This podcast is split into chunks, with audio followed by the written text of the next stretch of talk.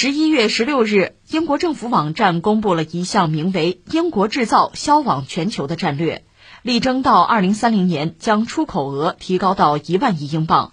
这是英国自脱欧以来首次在国家层面上制定出口战略。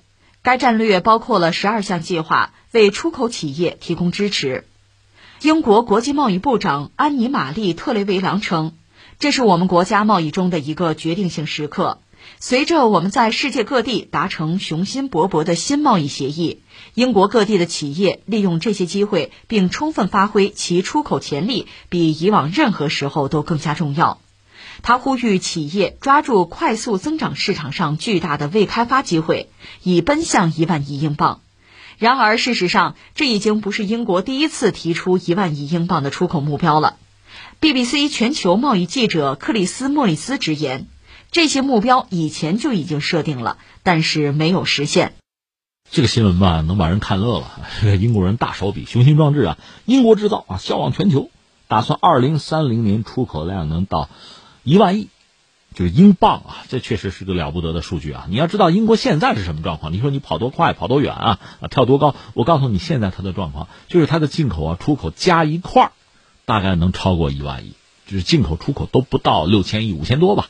就这么个状况，这雄心壮志，这让让人钦佩啊！关键是能不能落到实处？这中国话讲什么叫“光说不练假把式”嘛？说谁不会啊？两万亿好不好？就是你能不能做到？呃，目前看不是很乐观。一个从历史上讲，这个所谓一万英镑的这个标准吧，英国人提出过这个目标，大家想过，甚至十二年前卡梅伦做首相的时候就提出来了，但是你实现不了。当然，我们也知道英国人真的是很需要，因为你脱欧了嘛。脱欧，当时如果说很多英国人还是愿意脱欧啊，至少在公投的时候，支持脱欧的比不支持的要多一点。那意思脱欧，我日子会过得更好嘛？但眼看着现在这个状况不如嘛，不如之前呀，这就很尴尬了。你看，现在英国的首相是约翰逊，约翰逊他是个坚定的脱欧派嘛，他就曾经提出一个所谓叫全球英国一个大战略。那我们相信这次这个所谓英国制造啊，销往全球啊，这也是全球英国那个大战略的一个衍生品吧。在贸易上，我要这么搞，我要达到这个效果。但是从我们这个角度来讲，我们观察它哈，我们祝福它能成功，但是我们很难有信心，就有依据判断它能成功。你看几个因素、几个方向，我们去考虑吧。第一个就是你既然是向外卖，英国制造，就是你出口什么，你有什么能卖出去。这是个关键的问题。当然，从历史上讲，大英帝国嘛，最早工业革命啊，一度是一个工业国，而且人家呢在全球有殖民地，所谓日不落帝国呀。那么我的原材料的这个产地也好啊，我的市场也好，那都是全球的，这个没有问题。而且英国人，你看他有杰出的头脑，就是亚当·斯密、大卫·李嘉图这些经济学家，有这个全球跑的舰队。在当年中国积贫积弱的时候，一个中国人要做全球贸易的话，他最好拉一个英国人入干股嘛，因为你英国人入股之后，成了股东啊，那么大英帝国的舰队在全球能保护你的安全。但对我们来讲，那段历史不堪回首。但是我们拿这事要说什么呢？当时英国在全球的贸易，英国在全球的影响力那没得说。但是我们也知道，一战、二战打下来。基本上打了一个民穷财尽，大英帝国就衰落了，殖民地都独立了，最后搞了个所谓英联邦，就勉强维持着，还有一个朋友圈，聊胜于无吧。而且很要命的，英国和美国类似，它经济发展到一定程度之后，它确实产业空心化了。这里边最值得说的哈，就是它的这个军工产业，因为英国嘛，大英帝国，当年是靠武力去征服世界的。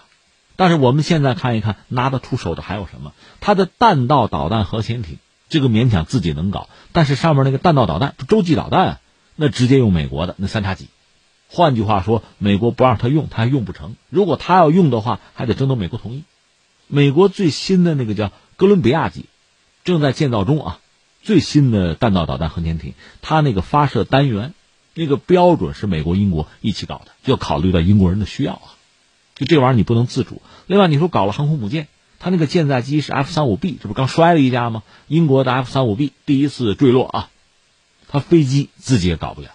那英国现在真拿得出手的哈，在传统制造业上高端的，就是那个罗尔斯罗伊斯，那你要说他造那个豪车就是劳斯莱斯了，这个品牌叫劳斯莱斯，那翻译成罗尔斯罗伊斯一般特指它的航空发动机，这个技术确实很先进的，但是它光有发动机，就在英国国内已经没有整机，那你就全球看看谁愿意用，你就让人家用吧，就成了这个样子了，这很可怜的。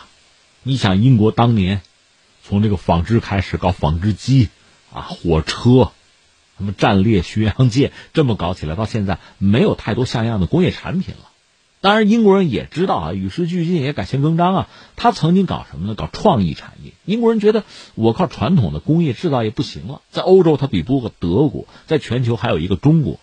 其实像这个日本啊，像韩国，一度制造业都是很先进的。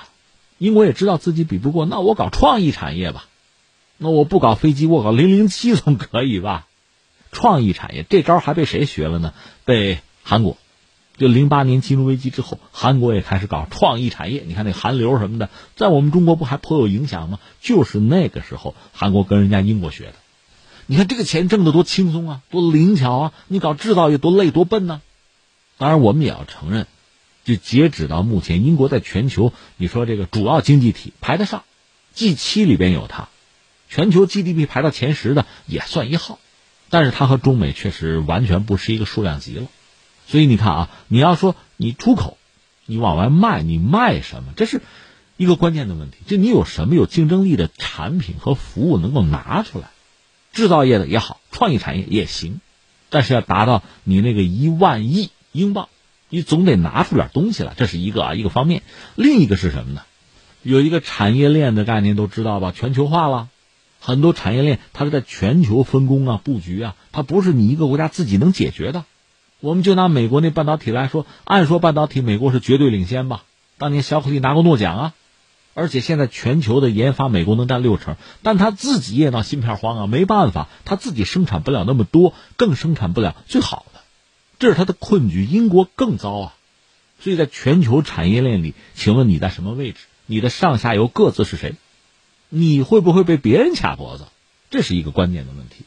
再有一个问题就是市场了。你这个东西、产品、服务有了，提供了，有没有人买？就你的产品有没有竞争力？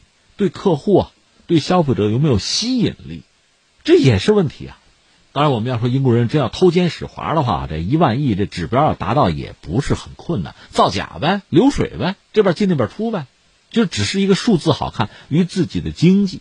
与自己国民的福祉那是没什么意义的，所以你看，我理解这一万亿应该是货真价实呢，不能是个过路财神啊。所以这个难度真的是很大。那你说英国人怎么办？当然办法也不是没有了。我理解这里面首先要认清大局，要实事求是，就是目前全球我们说经济版图这个格局真实的状况，你要了解，你自己的优势和劣势各是什么，你总要清楚吧。在全球的。